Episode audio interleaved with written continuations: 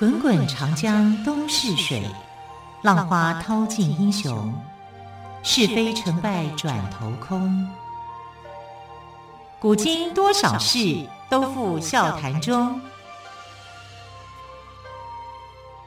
陪你说历史，汪培制作主持。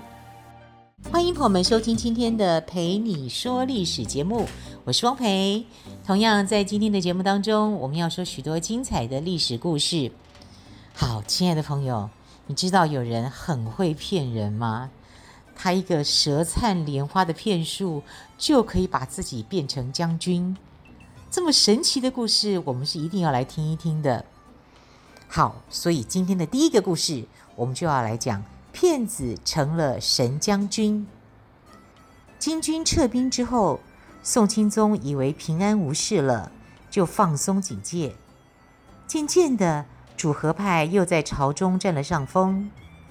李纲常常提醒宋钦宗不能轻视外患的问题。宋钦宗很不高兴，就找借口把他赶出了京城。不久，金军再次对北宋发动攻击。宋钦宗以为还可以用割地赔钱的办法了事，急忙派使者到金营求和，没做任何抵抗的准备。金军一路顺利地向东京进军，几乎没有遇到大规模的抵抗。不久就到了东京城下。宋钦宗听说京城被包围，急得像热锅上的蚂蚁。这个时候，有个叫郭金的士兵自告奋勇，说他会六甲法，一二三四五六的六哦，六甲就是甲乙丙丁的甲，六甲法。可以消灭金兵，还能生擒金兵主帅。宋钦宗一听，哇，喜出望外，马上给他封官，还赐他金帛数万。郭金奉旨招募六甲神兵，一共招募了七千七百七十九人。神兵不问年龄大小，不管会不会武艺，只要生辰八字相符就可以了。结果招来的六甲神兵，不是市井无赖，就是少年顽童，全部都是一群乌合之众。不过郭金却对宋钦宗吹嘘说，只要六甲神兵一出战，保证把金兵赶回去。交战前，郭金请求钦宗把守城的士兵全部都撤走。说六甲神兵跟敌军交战时，如果有其他的人在场，就不灵验了。于是宋钦宗就照办了。结果六甲神兵一出城，就被金兵打得落花流水，死伤了大半。郭金见状，拔腿就跑。金兵趁机用云梯攀上城墙，攻占了东京的外城。可是。东京的军民不愿意做亡国奴，抵抗情绪非常高昂，要求参战的多达三十万人。金军兵力有限，不敢贸然进城，于是重施故技，要求宋钦宗亲自到金营议和。宋钦宗乖乖地捧着求降书来到了金营。金军将领宗翰勒令宋钦宗。把河东、河北的土地全部割让给金国，并且索求金一千万锭，银两千万锭，绢帛一千万匹。宋钦宗竟然全部都答应了。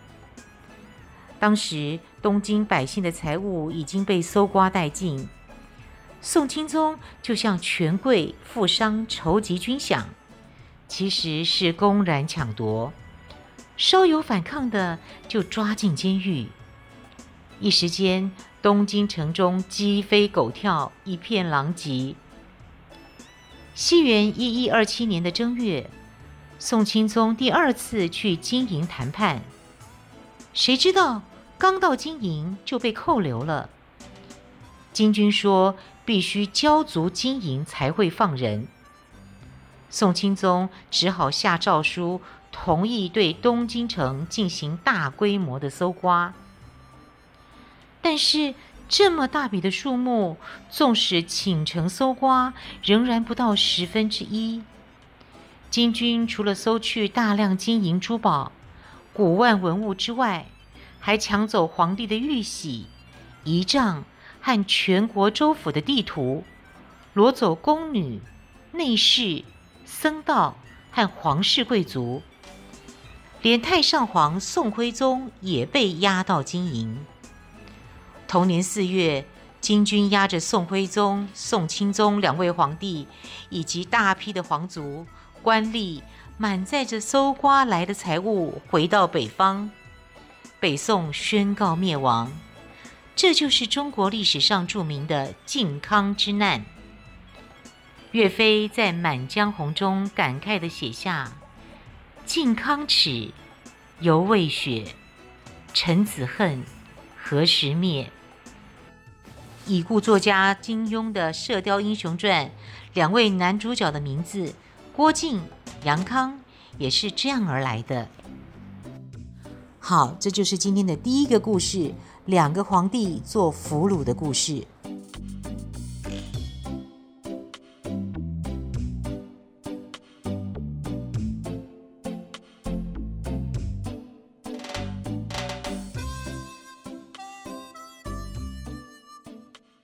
接着，我们来说宗泽三呼过河的故事。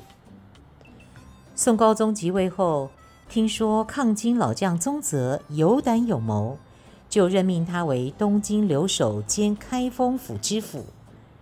年近七十岁的宗泽上任后，一面积极联络各地的义军，说服他们共同抵抗金人，一面巩固防御、储存粮食和安定人心。宗泽在东京城周围修筑了二十四座堡垒，并沿着黄河设立营寨，互相连接，密集的像鱼鳞一样，叫做连珠寨，大大增强了防御的能力。经过周密的准备，宗泽打算北上收复中原。不料就在这个节骨眼上，宋高宗和投降派却准备南逃，宰相李纲因为反对而被撤了职。不久，金兵在大将兀术的带领下大举进攻东京。宗泽派出了几千名的精兵，故意绕到敌人的后方，截断敌人的退路。等金军接近东京的时候，汉伏兵前后夹击。打得兀术落荒而逃。同时，宗泽一再上奏章，要求高宗到东京亲自督战。但是奏章被高宗身边的亲信扣留了下来。他们认为宗泽要打败金军，简直是异想天开。不久，高宗就从南京逃到扬州去了。宗泽得到这个消息，真是又气又急，背上又发了毒疮，就病倒了。部下的将领去看望他，他激动地说：“我因为国仇不能报，心里忧愤，才得了这个病。只要你们奋力杀敌，我就是死了也没有遗憾呐。”将领们听了，个个感动得直掉眼泪。将领们临走时，宗泽反复念着唐朝诗人杜甫的诗句：“出师未捷身先死，长使英雄泪满襟。”接着高呼：“过河，过河，过河啊！”这才合上眼睛。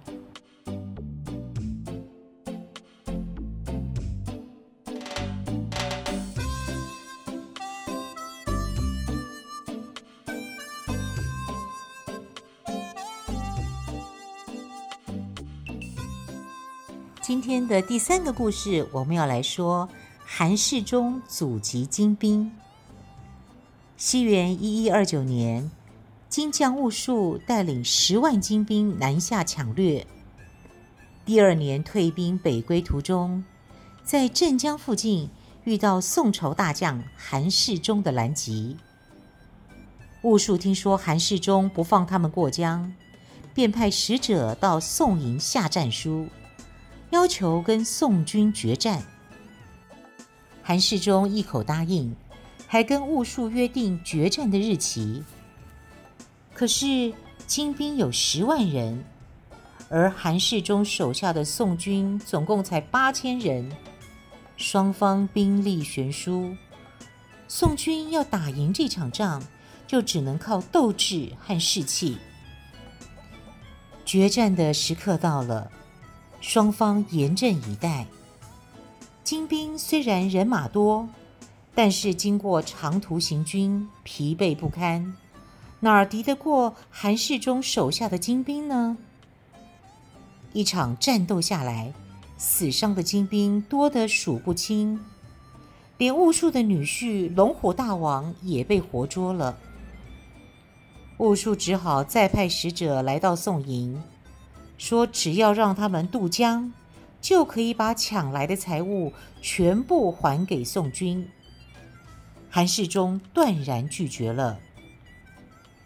兀术没法过江，于是乘船退到黄天荡，也就是现在的江苏南京市的东北。黄天荡是一条死港，船开进去找不到出路。有人建议开凿河道，说可以直通健康。于是兀术立刻命令金兵开挖河道。金兵因为人多，只用一个通宵就凿出了一条二十五公里长的水道。兀术指挥金兵沿着水道逃到健康。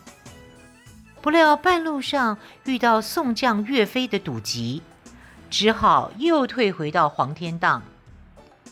金兵在黄天荡被围困了四十八天，将士们叫苦连天。兀术再次派使者请求过江。韩世忠说：“过江不难，只要归还你们占领的宋朝土地就行了。”兀术正在左右为难的时候，有个汉奸跑来献计：宋军的大船靠风帆行驶，我们只要挑个没风的日子过江就行了。结果，兀术用这个办法，果然顺利的过了江。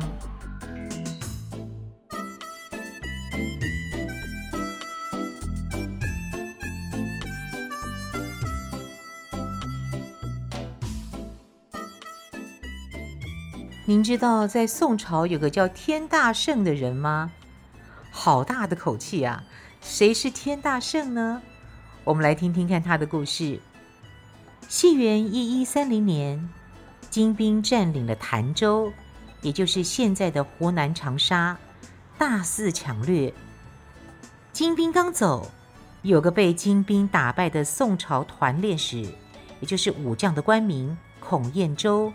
就带着一批败兵残卒，在潭州附近趁火打劫。当地百姓忍无可忍，在忠相的带领下发动抗争。忠相是鼎州武陵，也就是现在的湖南常德人。金兵南下时，曾组织过抗金民兵，但是没有得到朝廷的支援。于是回到家乡，组织农民自卫。忠相自称天大圣，天就是天上的天，大是大小的大，圣就是圣洁的圣，神圣的圣，天大圣。他告诉百姓说，朝廷的法把人民分为贫富贵贱，不是好的法，而我的法不分贫富贵贱，人人平等。当受尽压迫的百姓听了这些话，怎么会不高兴呢？来参加起义的人就越来越多了。起义开始不久，忠相就建立了政权，自称为楚王。他带领起义军攻占城池，焚烧官府，打击豪强地主。不到一个月，就占领洞庭湖周围的十九个县。南宋朝廷十分恐慌，立刻派孔彦舟带兵镇压。孔彦舟知道正面交战打不过中相，就派了一批奸细扮成平民混进起义军。孔彦舟跟奸细里应外合，打败了起义军。中相害儿子钟子昂被捕，惨遭杀害。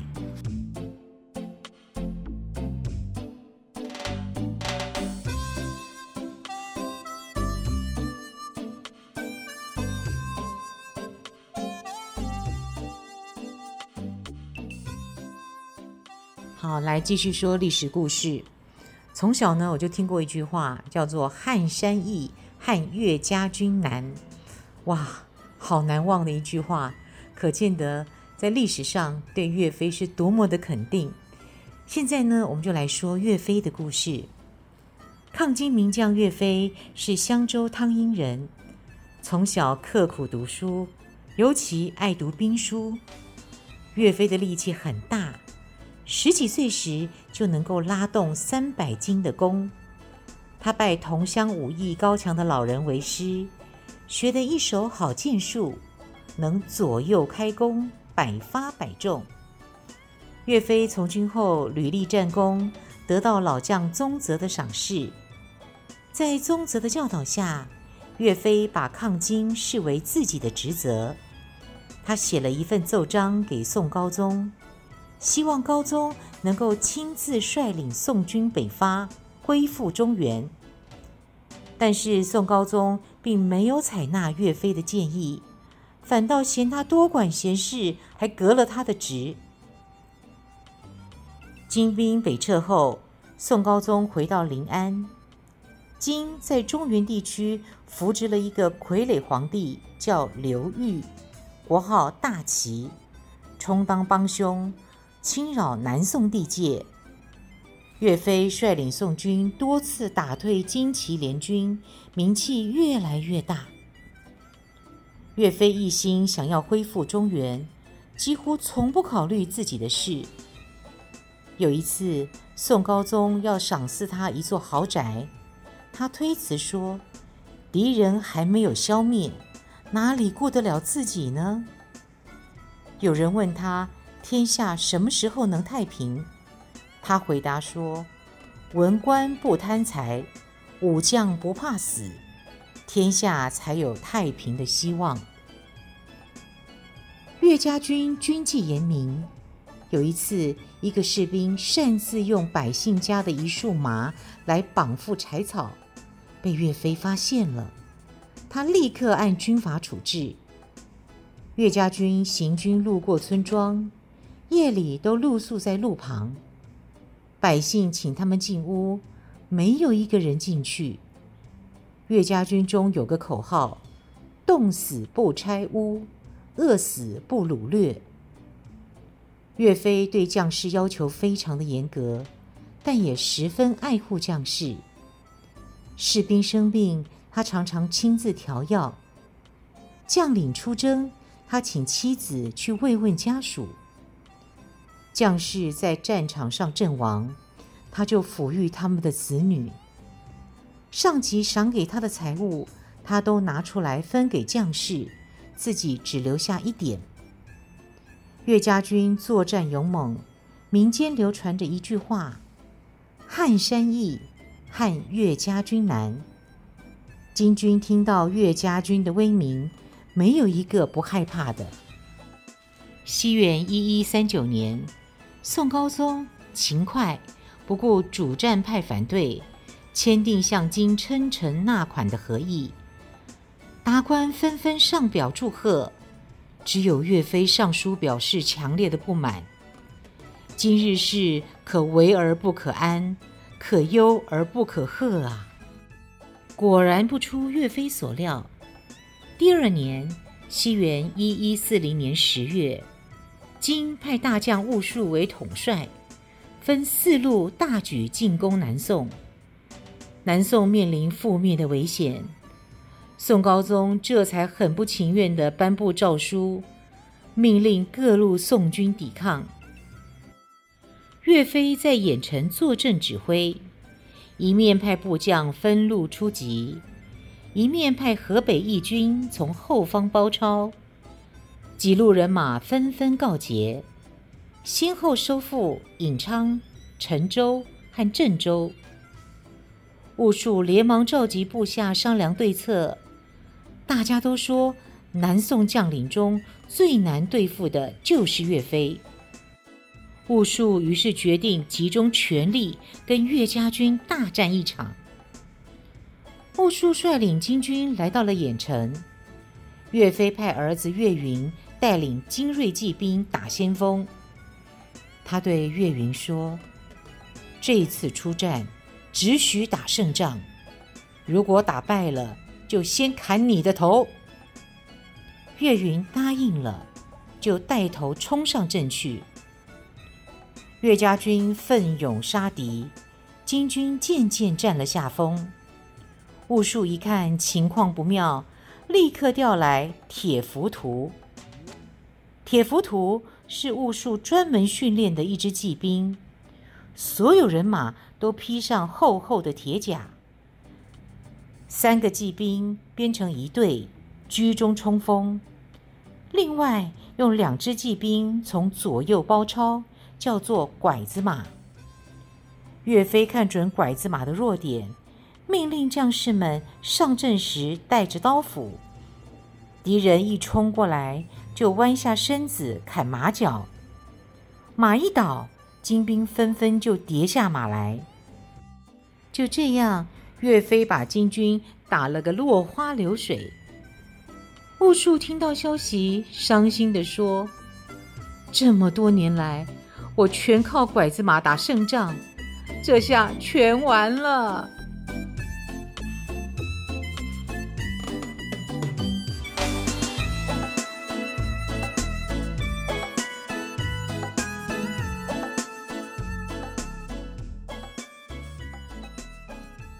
说到岳飞，就会让人想起秦桧。秦桧是北宋的大臣，靖康之难时被金兵俘虏到北方。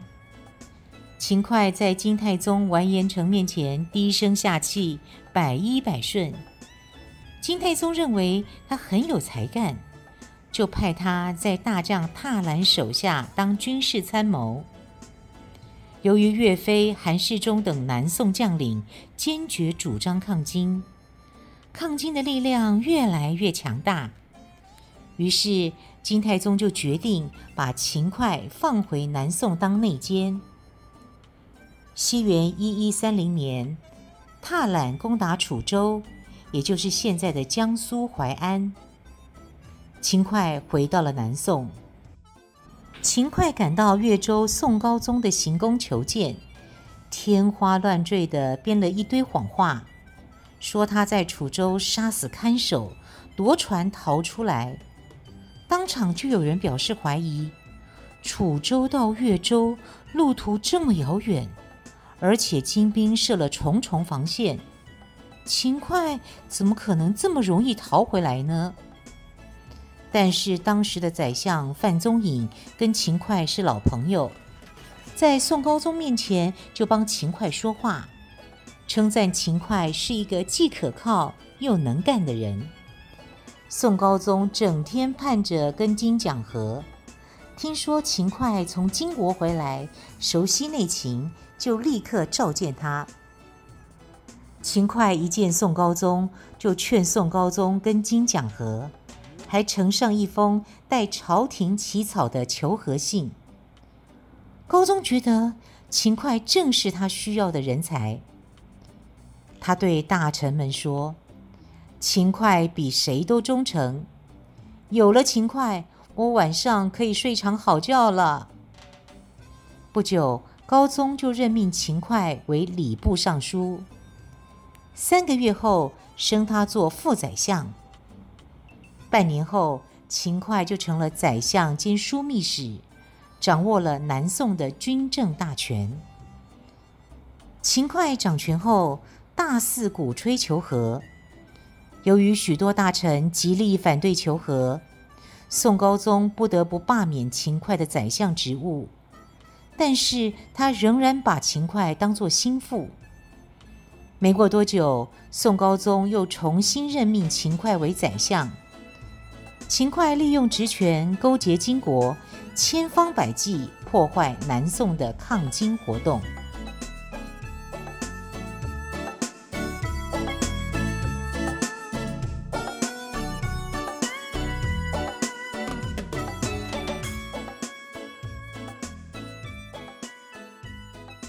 因为秦桧的关系，岳飞的十年之功毁于一旦。岳飞竟然一连接到十二道金牌，他知道要改变宋高宗的决定是不可能的，内心悲愤交加，独自坐在营帐里流泪。消息传出，百姓都痛哭一场。岳飞拿出诏书给大家看，说：“我也不想走啊。”可是朝廷连下十二道金牌，催我班师回朝，我不能不回去啊！相信我们大家都知道，岳飞最后是以莫须有的冤狱而亡。就在西元一一四二年的十二月二十九号，年仅三十九岁的岳飞被毒死在临安的风波亭，真是令人不胜唏嘘。好，时间过得很快，非常感谢朋友们的收听。更多精彩的历史故事，就请您下周再来听喽。亲爱的朋友，我们就下个星期一再会，拜拜。